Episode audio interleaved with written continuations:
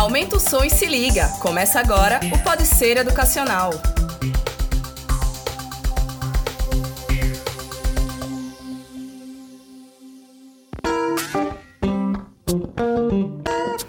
Galera, tá começando mais um Pode Ser Educacional, o podcast com muita informação e debate sobre os mais diversos assuntos. Eu sou Paulo Feijó e estou aqui com a também jornalista e minha companheira de equipe, Priscila Ferreira. Tudo bem, Priscila? Oi, oi, Paulo. Então, hoje a gente vai bater um papo sobre mitos e verdades sobre as dietas. É, pessoal, você pode acompanhar aí o Pode Ser Educacional acessando o Spotify ou no Deezer, basta colocar lá na busca Pode Ser Educacional, ou você pode pegar o link através do nosso Instagram Instagram, é o arroba Grupo Ser Educacional. Como a Priscila já adiantou aqui, hoje a gente vai falar sobre dieta, sobre nutrição, é, sobre as dietas mais estranhas aqui que a gente já ouviu falar, já viu alguém fazer. E para falar um pouco sobre isso, a gente está aqui também com a professora e nutricionista Milena Maia. Tudo bem, Milena? Oi, gente, tudo bem? Tem nome aí dieta que eu nem conheço. é, como a gente estava conversando aqui um pouquinho antes de começar a nossa gravação, a gente vai falar um pouco sobre as dietas, as dietas estranhas. Todo mundo conhece alguém que faz algum, alguma dieta. Hoje em dia, o que mais a gente vê é pessoas tentando é, perder peso, encontrar uma melhor é, qualidade de vida através da alimentação. E é, cada vez mais a gente vê a procura por nutricionista, a procura por dietas é, diferentes que façam com que a pessoa perca peso e mantenha a saúde. Ou às vezes não, às vezes só quer perder o peso mesmo, né? É, professora, é, eu queria que a senhora falasse um pouco sobre essa procura hoje em dia, muita gente procurando é, uma forma de, de entrar no, no, numa roupa uhum. menor, entre, diminuir o, o, o, peso e, ao mesmo tempo, buscando manter a saúde. Uhum. É, o importante falar primeiro, né, é com relação a essa meta. É, é bem interessante você ter uma meta relacionada à saúde, como você pontuou, né? E não com esse objetivo, por exemplo, ah, eu quero fazer uma dieta para ir para o meu casamento. Acontece, né? Óbvio, mas a pessoa tem que pensar além. Né? Então, o nutricionista ele vai te ajudar com alguns objetivos específicos, tanto que a primeira coisa na consulta que se pergunta é qual é seu objetivo.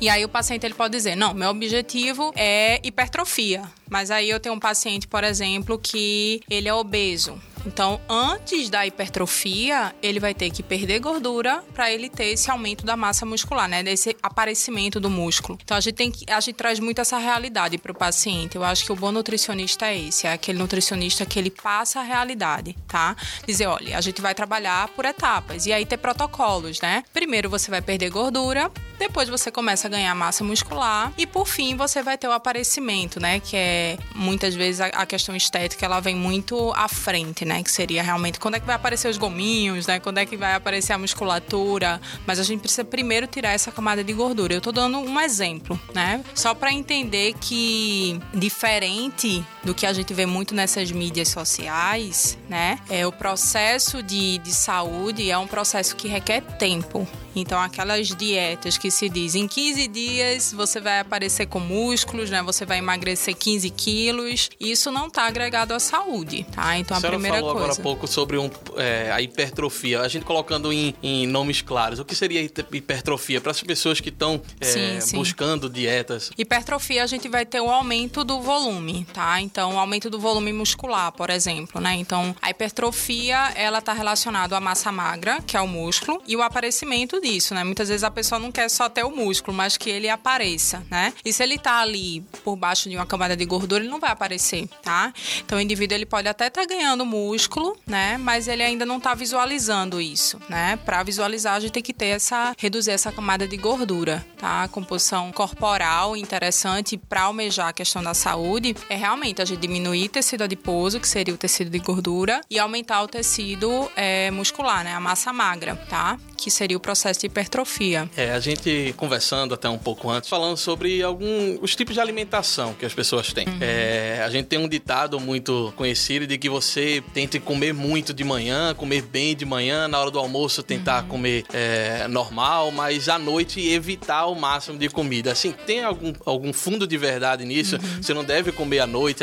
o maior vilão hoje da, da dieta, da, de procurar se perder peso, é, é o, a comida à noite. Noite, você comer durante a noite? Eu brinco assim, eu digo que a comida ela não tem relógio, então ela não sabe quando é dia, noite, né? Então é importante você ver a individualidade, né? Eu trabalho muito com esse pensamento da nutrição funcional, que ele verifica a individualidade do, do indivíduo mesmo, né? A individualidade bioquímica, como é que vai ser a assimilação, a rotina desse paciente. Então, por exemplo, eu não posso querer a mesmo tipo de alimentação para uma pessoa que é plantonista, por exemplo, um médico, e uma pessoa que tem uma vida mais diurna, tá? São alimentações totalmente diferentes, né? Provavelmente o, o plantonista, se ele tem um plantão noturno, ele vai precisar se alimentar melhor à noite. Então a primeira coisa é a gente verificar isso. Com relação ao dia, tem vários pacientes que eles começam o dia sem muito apetite. Eu acho que é muito comum, né? A gente ouvir falar, não, eu acordo 6 horas da manhã, eu não consigo comer muita coisa. E aí você tem que respeitar aquilo do indivíduo, né? Você pode colocar uma preparação que tem um processo de digestão um pouco mais rápido, tá? Ou até preparações líquidas, mas que tem um aporte nutricional legal. É, teve uma moda aí do suco verde, né? Eu digo, é uma moda que tinha qualidade, porque de fato você consegue colocar ali frutas, verduras, legumes logo pela manhã, ou seja, você quebra o jejum com alimentação muito rica, nutricionalmente falando, e é uma coisa fácil de digerir. O paciente ele pode fazer ali e ir tomando, sei lá, no ônibus até chegar na faculdade ou no trabalho. Tem um pouco de individualidade assim para cada Sim. pessoa, mas deixa alimentos que sejam assim únicos para qualquer pessoa. Ela, qualquer pessoa pode comer esse tipo de alimento que vai ajudar é, na, na perda de peso, na, na busca pelo objetivo dessa pessoa. A perda de peso, elas são vários fatores. Então, assim, a primeira coisa que tem que ver é o que é que, como é que tá o organismo desse paciente. Então, é por isso que é tão importante o nutricionista, né? Ele vai ver ali como é que tá a questão do metabolismo, quanto é que ele tem de gordura, quanto é que ele tem de músculo no corpo, para vocês entenderem. Quanto mais músculo eu tenho, mais eu gasto energia parado, tá? Então, meu gasto de repouso é muito maior do que uma pessoa que tem mais gordura. Então, isso já é um ponto positivo. Quem tem mais músculo, ele pode comer mais, porque ele gasta mais. Outro ponto que ele vai ter que ver, como é que tá a questão hormonal? Então, quem trabalha muito isso é a parte do endocrinologista. Tem aquelas pessoas que dizem, eu não como nada e não emagreço. E aí pode ser muitas vezes questão de hormônio, leptina, insulina, que são alguns hormônios responsáveis por essa questão da, da saciedade, né? É, do controle glicêmico no sangue. Então é importante verificar como é que tá isso. Verificar se tem alguma carência nutricional também, tá? Se tem alguma vitamina, mineral faltando. E aí uma alimentação que seria bom para todo mundo é o aporte de fruta, verdura e legume. Na parte de cereais, né, que seria arroz, quinoa, milho, trabalhar com cereais integrais. Agora observar, por exemplo, se é um paciente que tem uma constipação crônica e que tem muita dificuldade de ir ao banheiro, organizar primeiro essa questão, ver como é que tá esse intestino, tratar ele com probióticos. Probióticos são bactérias benéficas que vão te auxiliar ali. E aí o nutricionista ele pode manipular, tá, esses esses probióticos, melhorar esse trato in- intestinal, né, gastrointestinal, para que ele consiga assimilar melhor a alimentação. O que eu quero dizer assim de modo resumido é que não existe uma fórmula, porque eu tenho que saber primeiro como é que tá o organismo desse meu paciente, É tá? até curioso, a senhora falou é, sobre. Tem algumas pessoas que é, não comem nada e não emagrecem, né? É, no meu caso. Tá aproveitando, gente, jovens, aqui o podcast para fazer uma, uma consulta.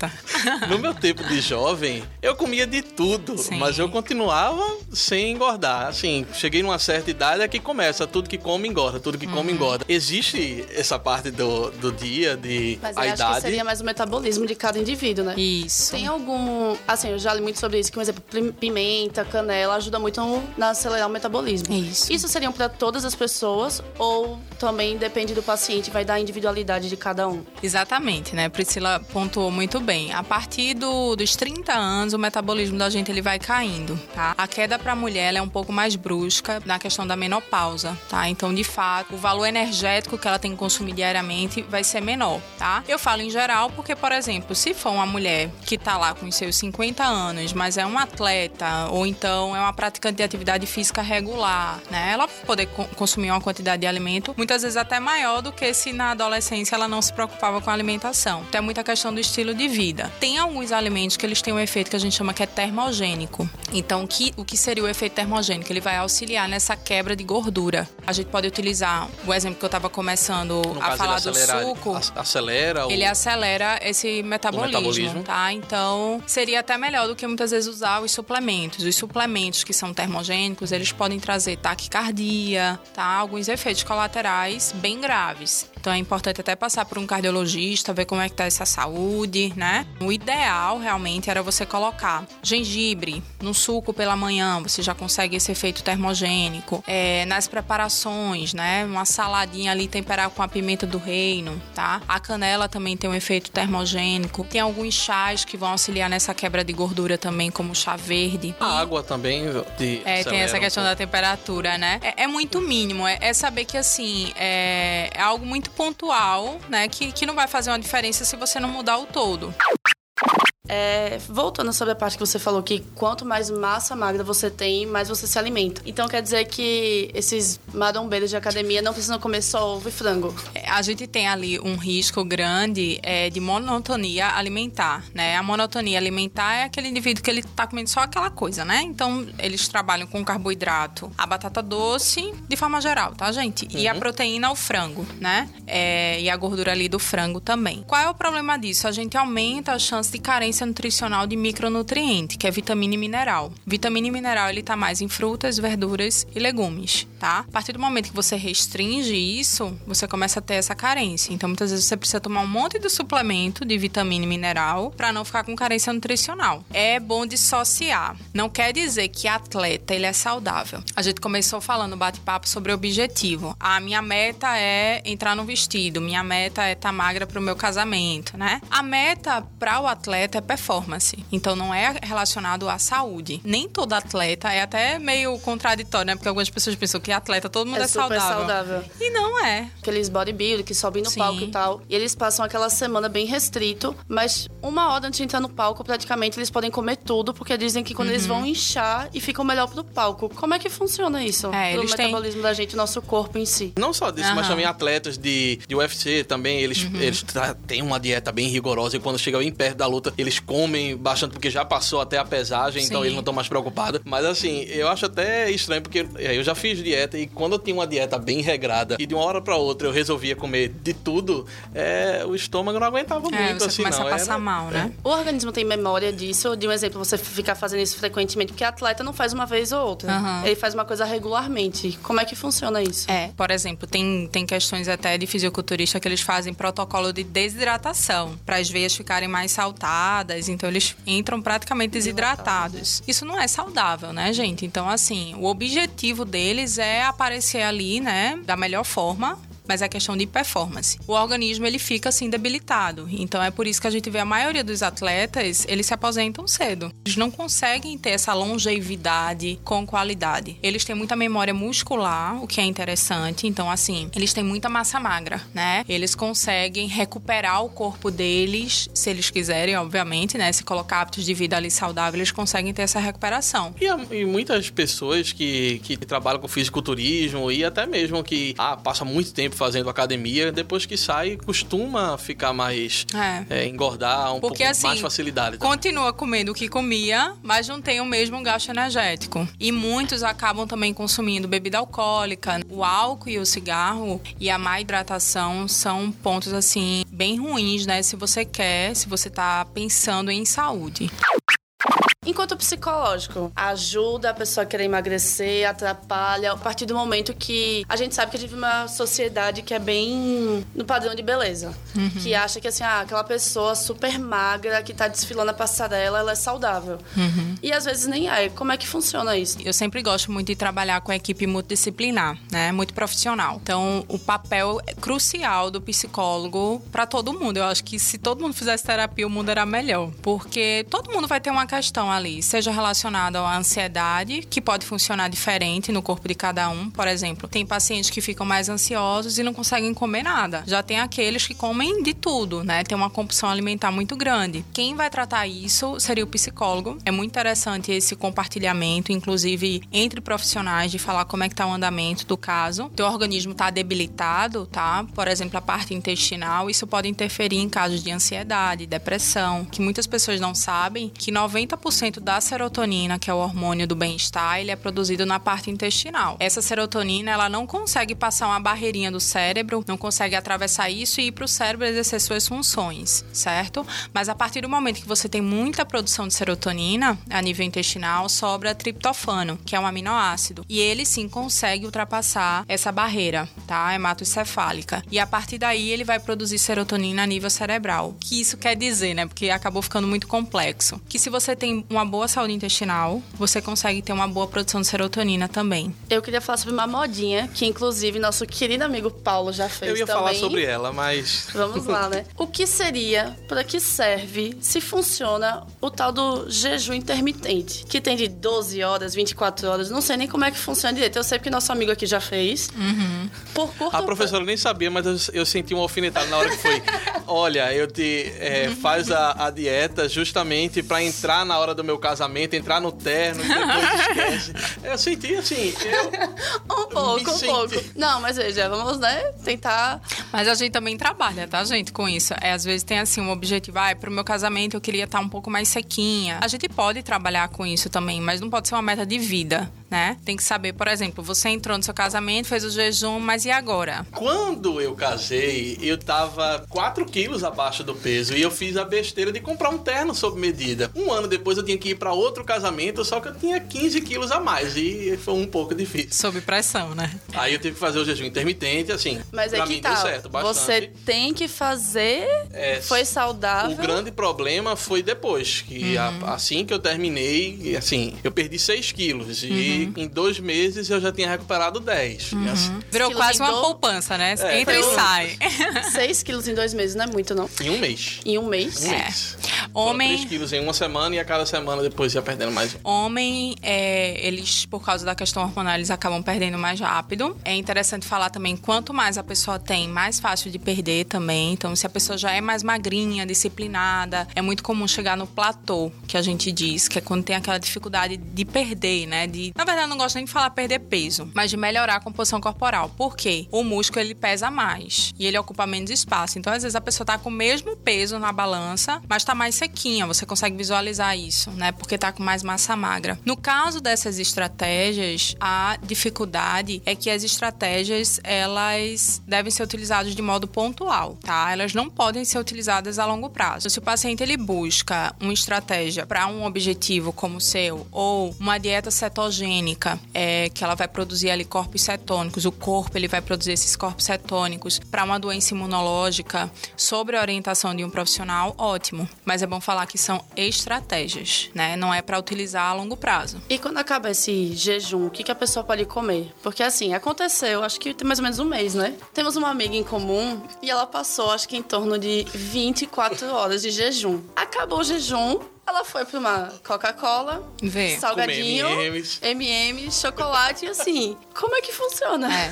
A quebra do jejum, primeiro, assim, a chance do indivíduo passar mal é muito grande. Eu digo, é como se fosse um susto no teu organismo. Ele tá ali em jejum, interessante que a primeira refeição seja uma refeição muito nutritiva, né? E não uma com a baixa quantidade de nutrientes aí, né? Ou então muita gordura saturada, muito açúcar, muito sódio. Então eu tenho que pensar, por que eu fiz esse jejum? É porque eu quero ter uma melhora na minha saúde? Se esse for o objetivo, então é interessante que ela quebre o jejum com alimentos saudáveis. Essas estratégias, elas acabaram ficando muito na moda, mas é interessante falar que nem para todo mundo funciona. Uma pessoa que já tem uma compulsão alimentar não consegue comer um quadradinho de chocolate, comer a barra inteira. Pegar essa pessoa e colocar ela num jejum, isso só vai piorar ainda mais o quadro de compulsão. Então, inclusive nos pacientes, quando eu avalio lá no consultório, eu verifico se tem algum traço de compulsão alimentar. Eu faço um, um questionário de rastreamento metabólico, que ele é muito utilizado pela nutrição funcional, e ele verifica ali, né? um- um- uma das perguntas está relacionada a essa questão do compulsão por alimentos. Se eu vejo um traço muito grande para isso, eu não vou trabalhar privando ela por muitas horas de uma alimentação, porque eu sei que a partir do momento que eu liberar, ela vai comer tudo Vai extravasar. né? E isso é ruim, porque vai gerar ansiedade no paciente, aqueles efeitos, né, psicológicos que acabam afetando. A gente tem visto muito pessoas, elas começam a pesquisar é, dietas. Na internet. Então, assim, entra no. Ah, meu, um amigo meu tá fazendo jejum intermitente e tá dando certo. Uhum. Ah, eu tenho um outro amigo que tá fazendo uma dieta que, ela, que ele só come carne e tá dando certo, tá perdendo, perdendo 5, 10 quilos.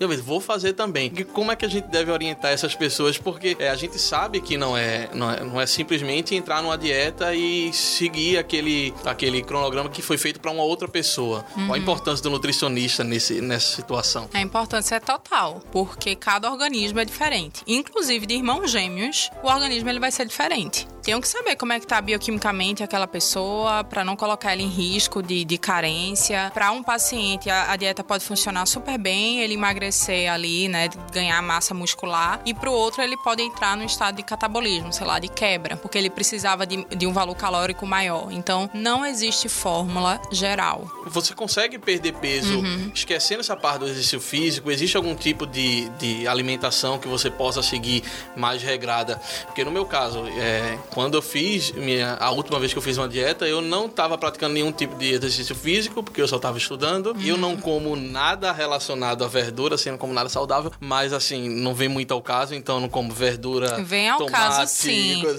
É, então, assim, eu perdi peso por, por um certo período de tempo. Não continuei a dieta. Mas é possível a gente continuar perdendo peso seguindo uma dieta sem comer esse tipo de comida tão saudável, por exemplo? Aí a gente tem que tentar entender aí. É, ah, eu quero emagrecer só. Se você tomar um exemplo, uma vitamina de banana, fazer uma dieta da vitamina de banana aí, uma semana você vai emagrecer. Mas eu quero saúde. Aí já é outro ponto. Qualidade tá? de vida, no Qualidade caso. de vida, bem-estar, né? Você se sentir disposto. Porque o que a gente vê muito nessas dietas mirabolantes, que tem cada nome aqui engraçado, se Priscila puder ler depois. Já, já a gente vai comentar sobre elas. Essas dietas, elas deixam a pessoa com irritabilidade, né? A pessoa fica com a compulsão, né? Fica o tempo todo com fome. Muitas vezes não consegue render no trabalho. É, então isso é bem-estar, isso é saúde, não é. Você não fica saciável, na verdade, isso. né? E assim, você começa a afetar a questão emocional mesmo. Você não fica se sentindo bem, disposto, é, fica com mau humor. Isso é normal, porque você está sendo privado ali, né, da alimentação. Então o interessante é saber, ah, eu não gosto dessas verduras. Mas será que de todas as verduras você não gosta? E aí vai tentando introduzir. Um exemplo. Eu gosto de batata frita. É. Eu vou agredir, gente.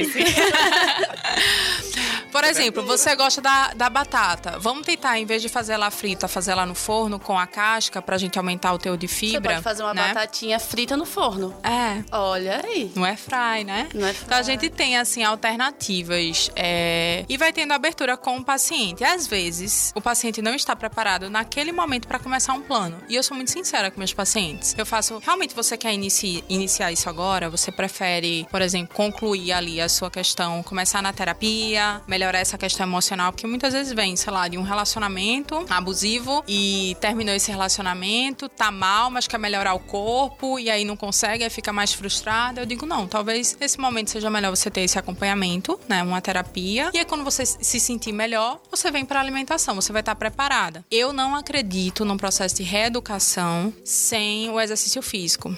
Que um leva ao outro. E a pessoa também tem, tem que estar disposta a seguir aquele plano, né? Porque Uhum. também não adianta você estar fazendo uma dieta bem regrada, mas escondido, ah, comer um chocolate. É. Uhum. Aí eu comi um chocolate, ah, mas ninguém tá vendo não. Mas o corpo tá vendo, né? Então Sim. faz sentido É a questão do que eu falei, do preparo. Às vezes a pessoa não está preparada naquele momento, porque tem outros fatores ali que estão afetando, de fazer uma reeducação. Então, é, é ser bem sincera com o paciente. O paciente também ele tem que reconhecer suas limitações, né? Abordar isso com o profissional. E aí o profissional ele tem que ser muito aberto para não julgar. Na hora que a gente está consultando o paciente, de forma nenhuma a gente pode julgar o que ele está querendo. Por exemplo, eu trabalho muito com a parte de vegetarianismo. É meu, meus pacientes, a maioria são vegetarianos ou, ou são veganos. E aí me perguntam muito: e quando vai alguém onívoro, né, que consome carne? Eu digo: a primeira coisa, eu vou respeitar. Se ele quer consumir carne naquele momento, eu vou reduzir a- o consumo de carne vermelha e os outros tipos de carne por questão de saúde. Não por causa de um posicionamento meu pelo veganismo, porque o que a gente tem de artigo científico publicado que a redução de carne ela vai fazer bem, tanto que é relacionado à IMC, é um fator que a gente utiliza né, na parte de antropometria, tanto na questão de doença, de risco de doença cardiovascular, doenças imunológicas. Então, assim, essa dieta, de fato, ela está sendo cada vez mais provado que é adequada, né, para um estilo de vida mais saudável. E tanto desse lado quanto do lado oposto, por exemplo, é, as pessoas que estão ao seu redor entender que você está de dieta, não ficar oferecendo chocolate, assim, Uhum. é, enquanto a pessoa está de dieta, oh, tô, tô de dieta, mas vamos comer, É. comer um pouquinho aqui. Ah, uma vez, isso não vai, não vai acabar com a tua dieta, não, então vamos É, comer uma tem, vez. tem é aquela coisa assim de propósito, né? Sua meta. Então é saber que o mundo ele não vai parar, né? É um pouco a gente é um pouco mimado, né? Então Com assim, certeza. a gente espera que todo mundo faça por a gente, né? Mas a gente tem que fazer pela gente. Então, por exemplo, não é porque você tá de dieta que todo mundo da sala vai deixar de confraternizar na sexta trazendo um bolinho de chocolate, né? Eu concordo totalmente nisso. Então, o que é interessante, você pega e traz seu bolo, sei lá, de banana com aveia, tá? Você é importante você socializar, mas não espere que os outros vão mudar os hábitos por você. A gente listou aqui top 5. Tá? Na verdade, eles vão me ensinar que dietas são essas. Dietas estranhas Pra, é que pra a gente passar agora pros próximos pacientes, porque é as melhores dietas. Gente, tem até não façam isso em casa, tá? então, a gente pesquisou aqui um pouquinho, a gente vai intercalar, tá? A primeira que acho que todo mundo já ouviu falar, que é a tal da dieta do ovo. Ela é basicamente você comer um ovo por dia. A pessoa que criou essa dieta viveu até seus 98 anos. Só come ovo. Só ovo. Só come um ovo por dia. Isso. Um ovo por dia. E essa pessoa conseguiu viver por 98 anos. Um pouco estranho, né? Eu acho que ele comia alguma coisa ali. Escondido. Mas a gente tem muitos casos de, de jejum bem prolongado, principalmente na parte de medicina é, oriental, na medicina ayurveda. Eles utilizam muito essa questão da. É, é interessante porque é muito normal do corpo da criança. A criança, quando ela tá doente, o que é que ela faz? Não come. não come, né? E então é como se a energia do organismo ele fosse todo voltado para a cura da doença. Né? E não para a digestão ali dos alimentos, tá? Então é importante, por exemplo, quando o indivíduo ele tá com o organismo mais debilitado, a gente trazer alimentos que são de com a digestão um pouco mais fácil, é, para a gente não ter esse gasto de energia tanto para digerir os alimentos. A gente tem também aqui a dieta do rei do rock, do Elvis Presley, ou a dieta da bela adormecida. E é simplesmente você toma alguns remédios, dorme o dia todo e não come nada. Muito então, bem. assim, é, é muito simples. Saúde não? em último lugar. É né? até legal que você descansa bastante. não- não- Gente, a gente tá brincando. Pelo amor de Deus, não façam isso. Outra que a gente viu aqui também foi a tal da dieta do óculos azul. É, algumas redes de fast food né, utilizam cores que acabam induzindo você a ter vontade de comer Sim. e beber. Algumas cores são um gatilho pro cérebro da gente. Então seria a dieta do óculos azul. Você ia colocar ela e você ia burlar essa lógica. Então você não comeria Você nada coloca disso. aquele óculos. É, é um óculos azul mesmo que faz com que mudem as cores do que você tá vendo. Uhum. Acredito que seja isso. Então assim, Agora você sim, tá burlando. esse tem, esse tem um pouco de lógica. É, de fato, a parte de iluminação do ambiente, é, a questão de estímulos sensoriais, tudo isso vai afetar, inclusive, a digestão, tá, gente? É, locais que tem muito barulho, por exemplo, uma praça de alimentação, tá? Dia de domingo, pegar o pior dia, né? Tem muito barulho. Isso vai diminuir a quantidade de saliva que você produz na boca. Consequentemente, você já diminui a produção das enzimas ali. Uma enzima bem conhecida é a amilase salivar. E você já dificulta de primeira a questão da mastigação, porque a gente precisa ter um ambiente úmido para uma melhor mastigação. É, E a gente vai afetar muito carboidrato. Carboidrato, a digestão, ela já inicia na boca. Então, mastigação e a digestão, ela já fica afetada. É interessante você se alimentar em um local tranquilo, né? Sem muito barulho, para você já começar com a boa digestão. A gente tem também aqui a dieta do Adão e Eva. Só comer maçã, gente. hein? Não, na verdade é, É o só comer o que é que Adão e Eva comiam, que é só frutas, verduras. Mas aí vem a pergunta: pode comer maçã? Eu acho que pode, se for orgânico. É, aí é muito similar à, à, à dieta do, dos veganos, né? De Nossa, então vegetarianismo, Porque só amei, comem, só amei comem essa. frutas e Essa tá verduras. aprovada, então. Essa tá aprovadíssima. Eu só botaria um feijãozinho aí, um cereal, uma leguminosa, pra gente ter a quantidade de proteína adequada. E a última, e não menos estranha, no caso, é, foi feita até pela cantora Madonna, que seria eu sentir o cheiro de um exemplo de um hambúrguer e morder uma maçã. Então eu estaria imaginando que aquilo ali, que a maçã seria um hambúrguer. Isso funciona mesmo no psicológico ou não? Nunca testei, tá? Mas a gente faz muito isso com um bichinho de estimação também, a gente né? faz isso, eu já vi vídeo isso com criança, né? A coitada Sim, da é. criança bota uma pizza na frente dela e dá a papa na boca Tá dela. burlando, A né? coitada chora que isso... Eu acho que é uma dieta que não vai a longo, não, tá? Não vai ter uma longevidade com essa dieta, não. E falando até em, em consultas, existem clínicas que atendem com baixo custo ou até mesmo de graça? A gente tem, hoje em dia, é obrigatório ter nutricionista nos planos de saúde. Quem tem plano de saúde pode ver, né? Se tem algum nutricionista. Existem algumas facilidades também. Tem muitos profissionais que trabalham hoje em dia com trabalho voluntário, né? Algumas universidades trabalham fazendo campanhas de orientação nutricional no Dia Nacional da Diabetes, da Hipertensão, né? A gente vê, inclusive, na, na TV, né? Com muita frequência. Então, é interessante ir em busca de um profissional, ir em busca dessas campanhas. Os postos de saúde também, a gente tem a parte de atendimento ambulatorial, tá? É, tem que ir atrás, realmente, porque a alimentação, ela é a base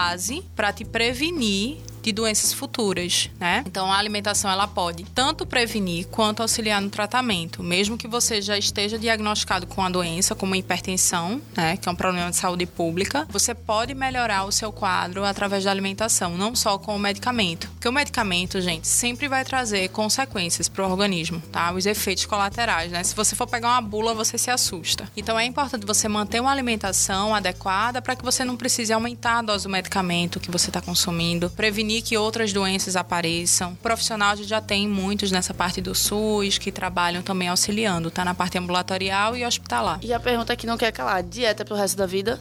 Reeducação pelo resto da vida, reeducação alimentar. Ok, pessoal, a gente está chegando ao fim de mais um podcast, mais uma edição do Pode Ser Educacional. Gostaria de agradecer muito a presença da professora e nutricionista Milena. Eu que agradeço. Lembrando que você pode acompanhar o Pode Ser Educacional acessando lá no Spotify ou no Deezer ou acessar é, o link no nosso Instagram, o arroba Grupo Ser Educacional. Então, até a próxima. É isso aí, pessoal. Até a próxima.